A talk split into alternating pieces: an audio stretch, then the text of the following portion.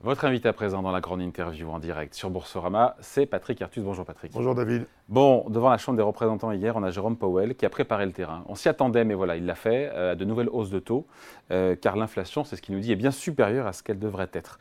Euh, la pause, en tout cas du mois de juin, ne va pas durer longtemps a priori. Hein. Oui, alors c'est compliqué de regarder à l'inflation américaine parce que euh, vous savez que l'inflation américaine accorde, enfin l'indice des prix américain accorde un poids extraordinairement élevé aux loyers. Les loyers, c'est 36% de l'indice des prix. En même temps, c'est pas faux. Le, logement, c'est un tiers du budget. Oui, mais parce qu'ils incluent euh, les loyers fictifs imputés aux propriétaires de logements. Et les Européens ne font pas ça. Donc les loyers, c'est 7% de l'indice des prix européen et c'est 36% de l'indice des prix américain. Et les loyers ont le mauvais goût de continuer. Alors, il n'y a aucune information sur les loyers fictifs, ils sont simplement euh, calés sur les loyers effectifs. Hein, et c'est le même chiffre. Et donc, euh, les loyers euh, continuent à augmenter de 8% par an aux États-Unis.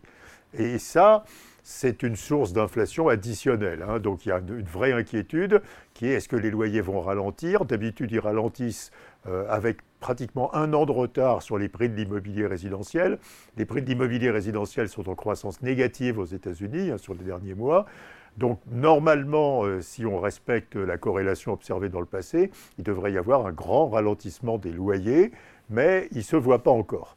Et deuxième problème, même si vous soustrayez les loyers de l'indice des prix, vous fabriquez l'inflation hors énergie, hors alimentation et hors loyer, elle est pratiquement à 4% et elle ne bouge plus, elle ne baisse plus, elle reste à peu près à 4%. C'est ça qui pose problème à la Et c'est ça qui pose problème, c'est que les loyers, je, crois, vont finir par, euh, par baisser que, oui, mais on est toujours à 4%, même sans les loyers. Oui, alors, et on est toujours à 4%, il n'y en est qu'à 4% depuis plusieurs mois, enfin c'est un tout petit peu en dessous. Donc elle a raison, la Fed, d'en rajouter des hausses de taux bah, Alors, euh, les taux sont à 5 quart hein, aux États-Unis. Euh, euh, si, si, vous, si, vous, si vous acceptez de soustraire les loyers, ça fait des taux d'intérêt réels positifs.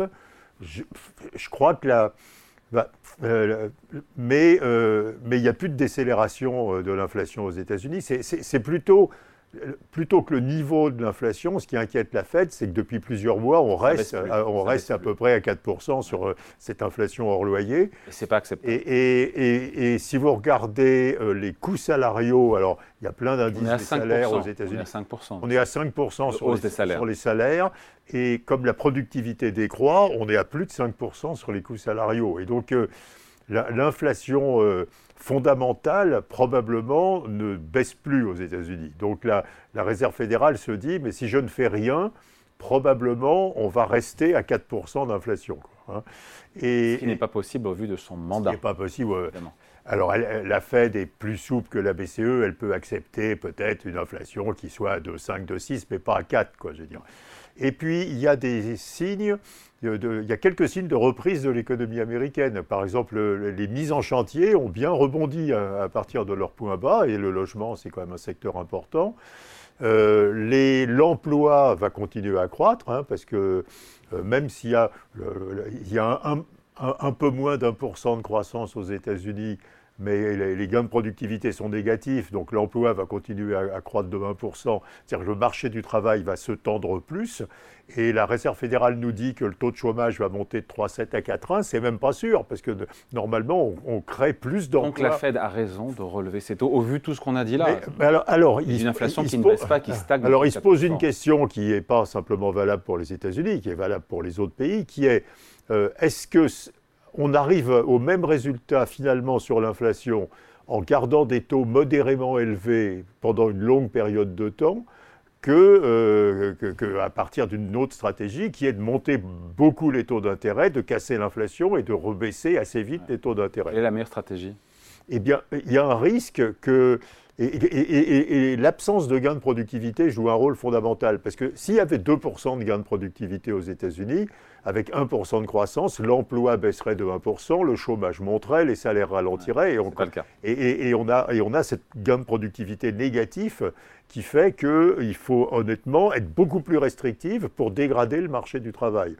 Et donc, moi je crois que euh, si, si la Fed veut retourner à 2% d'inflation probablement en 2025, hein, parce que ça mettra probablement deux ans, malheureusement, il est nécessaire qu'elle dégrade plus l'économie américaine et qu'elle Combien de hausses de taux supplémentaires sont nécessaires pour aller vers 2% d'inflation en 2025 bah, bah, alors ça c'est compliqué, c'est compliqué, mais il, faudrait bah, normalement il faut des taux d'intérêt réels qui soient supérieurs à la croissance potentielle. Quoi. si la croissance potentielle des États-Unis c'est 2, euh, et si euh, l'inflation, euh, elle veut être à, 4, hein, à nouveau, j'enlève la composante loyer, l'inflation est stabilisée à 4, ça fait 6. Et donc, il, manque 3, 75 points de base pour que, le, pour que les taux d'intérêt vraiment attaquent l'inflation aux États-Unis. Et on voit bien que pour l'instant, les marchés boursiers, on s'y attendait un petit peu, n'apprécient pas le CAC 40 en baisse de 1,2%. Oui, mais, mais, alors les marchés, les, marchés boursiers euh, priceaient pratiquement 4 baisses des taux d'intérêt de la Réserve fédérale il y a, il y a, il y a, pas, il y a quelques semaines. Et bien maintenant, ils, ils pricent 3 hausses, quoi. Je veux dire, euh, donc il y a un choc, euh, mais qui était, qui était, qu'il fallait attendre. Et ce choc. Donc les marchés boursiers encaissent à peu près correctement le passage de 4 baisses de taux prévues sur 2023 à 3 hausses de taux au final. Bah, c'est pas catastrophique, euh, compte tenu enfin, de la performance boursière aussi des États-Unis, euh, qui, est, qui, qui bah, les marchés boursiers sont. Bon, si, si, on, si on, parlait de la zone euro, euh, on, on, aurait probablement une, un, effet, enfin, un besoin de hausse des taux d'intérêt encore beaucoup plus fort dans, dans la zone euro qu'aux États-Unis, parce que si je fais l'inflation, je fais le même calcul, hein, je fais l'inflation hors hors énergie, hors alimentation et hors, hors loyer dans la zone euro, cette inflation, elle est à 7,5%. Hein. Euh, et donc. Euh, 7,5 7,5, oui, elle est, elle est à 7,5. Les loyers sont à, 2,9, à hein, donc euh, enlever les loyers, ça fait monter l'inflation. Et, et, si vous faites simplement l'inflation hors énergie et hors alimentation, J'exclus les produits transformés. il n'y a pas les nouilles, quoi. il y a les produits alimentaires frais, etc. On, est à 6,9. Hein. Donc ça fait 7, euh, plus 1% de croissance. Ça fait 7, plus 1% de croissance. Des taux à 8, c'est Il faudrait des taux à 8 pour mordre vraiment sur l'inflation. Donc, Donc elle ne fait pas une erreur de politique monétaire. certains disent, ouais, BCE, elle en fait trop, c'est pas la même inflation qu'aux États-Unis. Euh, bah, c'est pire. Euh, c'est la même inflation salariale qu'aux États-Unis. et il y a en plus une Enfin, je veux dire, il y a euh, l'inflation était euh, aux États-Unis. Si vous regardez d'autres indices des, salaires, par exemple les, salaires hebdomadaires, ils sont, ils sont en décrue lente, hein, ils, décélèrent. Dans la, dans la, zone euro, tous les indices euh, de salaire accélèrent. Ils sont plus élevés au premier trimestre 2023 qu'au quatrième trimestre 2022. Donc, ce n'est pas une erreur de politique monétaire que fait la BCE en augmentant et en prévenant qu'il y aura d'autres hausses de taux qui sont prévues. Oui, mais alors, oui, mais enfin, si c'est si c'est aller. Euh, bah, euh, le, consensus des marchés, c'est 3,75 pour le, pour le taux d'arrivée, ou peut-être 4 pour le taux d'arrivée de la BCE. On est à 3,25 là. Euh, on est à 3,25, oui. et, et, et, c'est beaucoup trop bas. Enfin, je veux dire, l'inflation calculé euh, comme aux États-Unis et, euh, et, au-dessus de, au de 7%. Quoi. Je veux dire, on a beaucoup d'inflation. quelque part, la BCE en fait beaucoup moins que ce qu'elle devrait oui, faire. Oui, mais je crois que la BCE, en réalité, ne lutte pas contre l'inflation. Euh, elle, si, vous avez des taux d'intérêt réels extraordinairement négatifs encore dans la zone euro, il n'y a pas de lutte contre l'inflation. Et comme la politique budgétaire est expansionniste aussi dans la zone euro, en fait, euh, le, consensus de croissance pour la zone euro, c'est un petit 1%. C'est à peu près la croissance potentielle, hein, à quelques dixièmes de points près. Et donc, il n'y a pas, euh, a pas de, de sous-utilisation des capacités dans la zone euro. Et, alors, il y, a une, enquête extrêmement intéressante, je, crois qu'on en parlait déjà la dernière fois, qui est une enquête qui est faite par, euh, par Eurostat, hein, par, par la Commission européenne, sur les causes, de, les causes de, freinage de la, de la production. Alors traditionnellement, ce qui freine la production dans la, zone euro, c'est l'insuffisance de la demande. Ça, c'était le cas jusqu'en 2017. Aujourd'hui, l'insuffisance de la demande ne joue aucun rôle pour freiner la production, si vous écoutez les entreprises industrielles, des services, etc. Ce qui est les deux causes de freinage de la production, c'est les difficultés d'embauche et l'insuffisance des équipements dans les entreprises disponibles, l'insuffisance de l'investissement passé. Quoi. Mm. donc, on est en situation d'excès de demande. Il y a trop de demandes pour que les entreprises puissent euh, fournir la demande. Donc, il n'y a aucune raison que l'inflation de la zone euro ralentisse fortement. Il y a trop de demandes.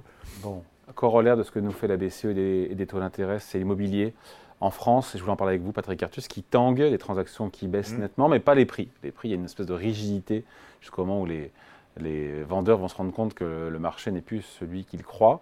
Est-ce que vous, vous, imaginez, vous conjecturez une baisse des prix sensible, 10-12% d'ici la fin de l'année ou sur, sur 12 mois en France, dans l'immobilier résidentiel ancien? Oui, il y a, bon, les, prix ne vont pas énormément baisser parce qu'il y a une rareté. Hein, de, l'immobilier. Euh, euh, on n'a pas assez construit depuis des années. Euh, il y a beaucoup de propriétaires de logements mal, mal, isolés, mal classés, hein, qui retirent leurs biens de, la location. Et pour vous, les prix ne vont pas beaucoup baisser, ça veut dire quoi? bah, Ça veut dire peut-être 5-6%, quoi, je veux dire. Pas plus mais pas plus, parce qu'il y, a des facteurs de résistance des prix. Il n'y a, pas assez de logements sur le marché, quoi. Et, il y a de moins en moins de logements sur le marché, à nouveau, parce que les propriétaires de logements classés G, H, etc., retirent leur logement de la location. Donc, euh, donc euh, la, baisse des prix ne va pas compenser du tout la hausse des taux d'intérêt. Euh, vous, avez, vous avez des taux des, taux des crédits immobiliers qui ont, qui ont, qui ont augmenté de 1 euh, quart à 3,5 en gros, euh, et, la baisse des prix, si c'est 5%, même si c'est 7%, ne compensera pas du tout la hausse des intérêts payés. Donc on, va garder et probablement durablement, parce que je ne crois pas que les taux d'intérêt à long terme rebaissent dans la zone euro. Il y a, des, il y a beaucoup de facteurs qui vont impliquer le, maintien de taux d'intérêt à long terme, au moins à ce niveau-là. Euh, il y a l'insuffisance d'épargne, les besoins d'investissement de la transition énergétique, euh, euh, l'inflation qui ne va pas redescendre en dessous de 2%, probablement. Donc on est parti pour plusieurs années de crise du, bah, logement, de l'immobilier. Hier, on avait le patron d'Altarea, premier mmh. promoteur immobilier français, qui était avec nous, et qui nous disait qu'il y aura, selon lui, au moins, au moins 5 ans de crise du logement. Mais, il faut qu'on avale. on avait des taux des taux d'intérêt sur, sur les crédits immobiliers au-dessus de 4% en 2010, 2011, 2012. On est tombé à 1,25% et on va retenir, revenir à 4%. Quoi. Je veux dire, c'est le, le, retour 10 ans en arrière. Mais c'est le retour à la normale. Simplement, il faut avaler le retour à la normale. Il euh. faut le digérer. Avec une inflation, encore une fois, euh, c'est le gouverneur de la Banque de France qui dit 2%, et c'est toujours la même estimation, la même prévision de la Banque de France ou même de la, de la BCE sur l'inflation sur en France euh, ou en zone euro, 2% en 2025. On y croit, on se dit que... On n'y croit pas du tout. On n'y croit pas. Enfin, j'y crois pas. Je, je, ne crois pas un mot. Quand vous regardez la dynamique des salaires, la dynamique du, les, les, les, les difficultés d'embauche des entreprises dans la zone euro sont toujours au plus haut. Elles n'ont absolument pas baissé. Euh, quand, on sera quand, on sera quand, vous regardez le recul de la productivité euh, euh, en 2025, donc c'est dans, dans, deux ans. Hein. Et on sera où alors en 2025 en inflation? Ah, Probablement entre 3 et 4 d'inflation. Ah donc ça veut dire que les taux d'intérêt vont rester durablement. Oui, mais, mais, mais, je veux dire, il y a, on, a. D'abord, si vous regardez euh, la, dynamique de l'inflation, l'inflation aurait dû commencer en 2018. Elle, commençait à monter en 2018, les salaires commençaient à accélérer parce qu'on on, rentrait dans ce régime d'excès de demande. Il n'y avait pas assez d'offres, il n'y avait pas assez d'équipements, il n'y avait pas assez de, population sur le marché du travail. Bon, 2020, la crise de la Covid casse complètement ça. Donc, euh, et puis on, revient, mais si on avait... Euh, si on n'avait pas eu la Covid, on aurait eu de l'inflation beaucoup plus vite, enfin, en fait. On aurait eu de l'inflation. Mais pas à ce niveau-là. Bah, alors ensuite, la, BCE et la Réserve fédérale, et surtout la BCE, ne, peuvent s'en vouloir qu'à eux-mêmes. Euh, normalement, euh, moins, euh, plus vous prenez, plus vous attaquez l'inflation tôt, quand vous êtes une banque centrale, moins vous avez besoin de monter les taux d'intérêt. Mais il y a une erreur collective là. il y a une, erreur d'analyse. Il y a une erreur d'analyse très grave de, de, de, la BCE. Et de la Fed aussi. Hein. Bah, la Fed a corrigé son erreur. la, Fed à partir du, à partir du de, mai juin 2022 euh, mmh. admet que l'inflation commence à avoir des effets de second tour. La BCE, euh, la BCE n'admet pas ça. Enfin, la, la BCE attend la fin de 2023 enfin 2022, pardon, pour réellement, euh, réellement dire euh, qu'il y a de l'inflation. C'est une, erreur. Euh, ça, nous coûte un an, quoi. Je veux dire, si, si, on était dans le passé, on aurait attaqué cette inflation naissante tout à fait au début de 2022. on, on, aurait monté les taux un, an plus tôt. On aurait eu beaucoup besoin de monter beaucoup moins les taux d'intérêt on aurait, tué l'inflation dans l'œuf au lieu de, laisser euh, s'emballer les salaires, etc. Et puis à nouveau, l'absence de gains de productivité. Si on, avait des gains de productivité, il y aurait beaucoup moins d'inflation, mais euh, la productivité décroît dans toute la zone euro. Un petit mot quand même, parce que c'est lié aussi euh, au taux d'intérêt plus élevé qui vont engendrer des charges d'intérêt pour l'État de 70 milliards en 2027. On était à 20 milliards en 2020. 21 ou 22, je me souviens plus. on avait Jean-Marc Vittori qui était là en début de semaine des Échos qui disait que puisque selon lui, le gouvernement, malgré ses velléités et ses assises des finances publiques, n'arrivera pas à réduire la dépense publique parce qu'on ne sait pas faire en France, que la consolidation, le sérieux budgétaire passera, selon lui, nécessairement par, par des hausses d'impôts. moi, je, crains ça depuis très longtemps. Euh, Jusqu'à présent, le président de la République a tenu, on a, le programme, la ligne, pas de hausse d'impôts. Hein. Le programme de stabilité de la France qui a été déposé à la Commission, hein, qui a à peu près il y a un mois, prévoit des dépenses publiques qui augmentent euh, considérablement moins que le produit intérieur brut. 0,6%. 0,6%, alors que le produit intérieur brut, c'est un, 1,4. Quoi, je veux dire. Euh, Donc elles ne baissent pas en fait, elles, augmentent moins vite. Elles augmentent moins vite que le PIB en volume, ce qui, ce qui, fait baisser. C'est très bien d'ailleurs. Voilà. Sur le principe. Mais, sur bah, euh, oui, mais alors vous, euh, sur le principe, oui, mais alors quelles dépenses publiques est-ce que vous attaquez? Euh, si vous avez besoin de faire des dépenses de transition énergétique, des dépenses de réindustrialisation, des dépenses de soutien du pouvoir d'achat, des dépenses de soutien du bâtiment, des dépenses d'éducation, des dépenses. Quel poste de dépenses publiques va apporter Il n'y a, pas, a pas grand-chose. Alors, euh, alors effectivement, vous pouvez euh, continuer à baisser les dépenses de santé en rejetant plus sur les mutuelles de la dépense de santé. Rejeter sur les mutuelles, c'est bon, pas vraiment baisser les dépenses publiques. Hein, c'est simplement. Bon, moins les augmenter, hein, pas les baisser, mais moins les augmenter en tout cas. et, donc, ça veut dire quoi donc, Ok, donc si on mais, dans une économie vieillissante, euh, euh, dans une, avec une population qui est plus vieille, avec euh, les problèmes de l'éducation nationale, les problèmes de la formation, dire, je, je, suis comme Jean-Marc Vittori, je, je, crois que cet objectif de dépenses publiques ne sera pas réalisé. Et en même temps, il y a des règles européennes qui vont revenir dès l'année prochaine sur le devant de la scène. il y a les taux d'intérêt, encore une fois, qui pèsent sur le budget. Premier budget de l'État. En plus, les hypothèses de croissance sont extraordinairement optimistes. Ça se finit comment cette histoire? Eh ben, ça, se, ça se finit. Nos partenaires européens vont faire la gueule. Et ça, ça, se finit. Alors, bah, si on considérait qu'on est en économie de guerre, bah, bah, bah il faut au moins 3 points de PIB de dépenses de, de transition énergétique en plus, mais ça n'inclut pas euh, ce qu'on doit faire sur l'eau, ce qu'on doit faire sur l'agriculture, ce qu'on doit faire contre la pauvreté. Il y a un besoin de dépenses publiques énorme. Après, la, après la, Seconde Guerre mondiale, quand on a reconstruit l'Europe, on, a mis, euh, on a mis en place des taux d'intérêt réels extrêmement négatifs. C'est-à-dire qu'on a laissé l'inflation monter, on a maintenu des taux d'intérêt. Mais ça, c'est pas aujourd'hui. Aujourd'hui, et on a tué les dettes. Oui, c'est pas possible aujourd'hui, ça, avec la BCE. Eh, eh, bah oui, alors si euh, la BCE ne change pas d'attitude, euh, bah, bah, nous ne ferons pas les dépenses de, de, transition énergétique que nous devons faire. Et donc, on aura, on aura 4 degrés ou plus de hausse de la température de la planète. C'est ça l'équation, les termes de l'équation aujourd'hui il faut 3 points de PIB. Mais elle a un mandat, pardon, elle a un mandat, la BCE, qui est de ramener, pardon, c'est ce qu'il est, euh, l'inflation à 2%. Oui, mais il faut, questionner ce mandat. Si la BCE, par exemple, changeait son objectif d'inflation, bah, je pense que tout calcul On n'en est pas là du tout. Je, pense que tout calcul fait, l'inflation euh, stabilisée dans la zone euro, compte tenu de... c'est 3%. Si la BCE conserve un mandat à 2%, elle va monter les taux d'intérêt réels, hein, corrigés de l'inflation, en permanence, et on va tuer l'investissement, y compris les investissements de transition énergétique, les investissements de réindustrialisation. Elle osera faire ça? C'est son mandat encore. Mais, il faut qu'on change le, le, mandat. de la, le, mandat, de la, le mandat de la BCE ne précise pas le, taux d'inflation euh, cible. Hein. Le, mandat, la BCE a toute liberté. Le mandat de la BCE dit qu'elle doit euh, avoir une politique anti-inflationniste, mais il n'y a pas de chiffre. Hein. Donc le mandat, le mandat de la BCE a déjà changé. C'était moins de 2% d'inflation, c'est devenu 2% d'inflation en moyenne. 3%. Eh ben, c'est la seule décision raisonnable. Et si elle ne le fait pas, donc on va, si elle on va bah, si elle ne le fait pas, on aura 4 ou 5 degrés de hausse de la température de, l'Europe. Euh, et particulièrement, vous savez que l'Europe a un réchauffement climatique qui est 160% du réchauffement climatique mondial. le, monde est 1, le monde est 1 degré 2, la France est à 2 degrés, par exemple, déjà de réchauffement climatique. Bah, parce que c'est, il y, y, a des endroits qui se réchauffent moins et des endroits qui se réchauffent plus. Hein. Et, donc, euh, et donc, il faut absolument faire les investissements de, transition énergétique et ceux qui sont associés à ces investissements. Et donc, euh, il ne faut pas comprimer l'investissement des entreprises. Et donc, je pense qu'il euh, faut euh, mélanger une politique monétaire qui accepte un supplément d'inflation, et ce qui fera baisser les taux d'intérêt réels, hein, et peut-être une politique fiscale de taxation des plus riches, etc. Oui, pardon, c'était ma question, je l'ai oublié. Ça se finira par des hausses d'impôts?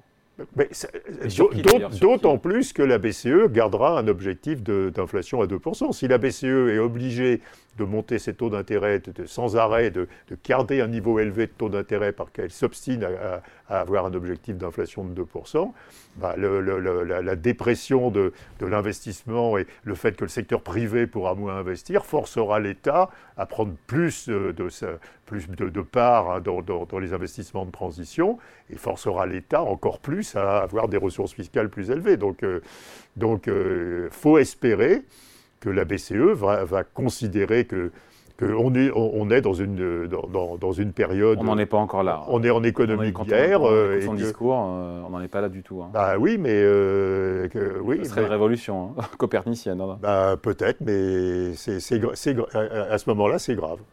Les risques, Patrick, les risques pour les marchés sur cet été, qu'est-ce qu'on surveille encore une fois? Est-ce qu'on surveille quoi de possibles nouveaux défauts sur des, banques américaines de taille moyenne? On se dit que c'est l'histoire ancienne. Quels sont les risques là à court terme sur cet été? Bah, les, risques, c'est la révision qui va être continuelle à la hausse des perspectives de taux d'intérêt à long terme. Les, marchés financiers anticipent, par exemple, que le taux à 10 ans de la France est, enfin, est, à 3% aujourd'hui et, il, y a, quelques, il, y a, quelques, jours, il était un peu en dessous de 3%, mais à, à 3% jusqu'à la fin des temps. Et donc les marchés ne considèrent pas qu'il y aura des taux d'intérêt réels plus élevés parce que les besoins d'investissement seront considérables, et ça fabriquera une tension sur l'épargne, et les marchés ne considèrent pas qu'il y a un risque d'inflation structurellement plus élevé que 2%. Et donc, euh, ça n'est pas bon pour les marchés actions. Et, alors, bah, c'est pas bon pour... Si, euh, si le taux d'intérêt d'équilibre, c'est pas 3, c'est 4, oui. c'est absolument pas anticipé. Je crois que c'est raisonnable comme, euh, comme, comme idée que, que, les taux d'intérêt, à la fois réels et l'inflation, L'inflation anticipée dans la zone euro euh, revient juste au-dessus de 2% dans, deux ans. Ce n'est pas raisonnable non plus.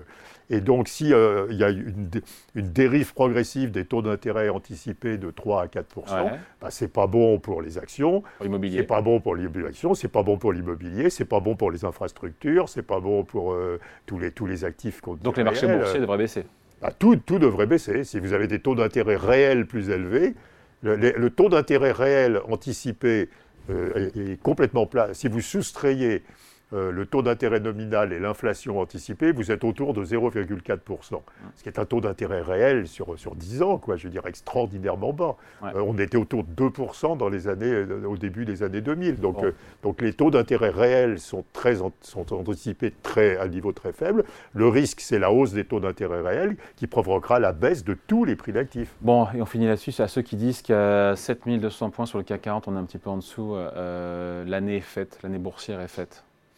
Mais euh, le risque que j'évoque n'est pas un risque à court terme. C'est pas un risque, c'est un risque progressif. C'est dans les cinq prochaines années qu'on verra que l'inflation ne revient pas au niveau anticipé, qu'il que, y, y, a un déficit d'épargne. Donc euh, les, profits des entreprises sont encore élevés, euh, les marges sont bonnes, la, la, croissance de la France sera probablement presque à 1%. Donc il n'y a, pas de risque à court terme de krach boursier. C'est plutôt euh, une, moindre valorisation boursière progressive au fur et à mesure qu'on révisera les anticipations de taux à long terme dans deux ans, dans trois ans, etc. Bon voilà, merci de passer nous voir. Patrick Artus, conseiller économique de Natixis, invité de la grande interview en direct sur Boursorama. Merci Patrick. Merci David.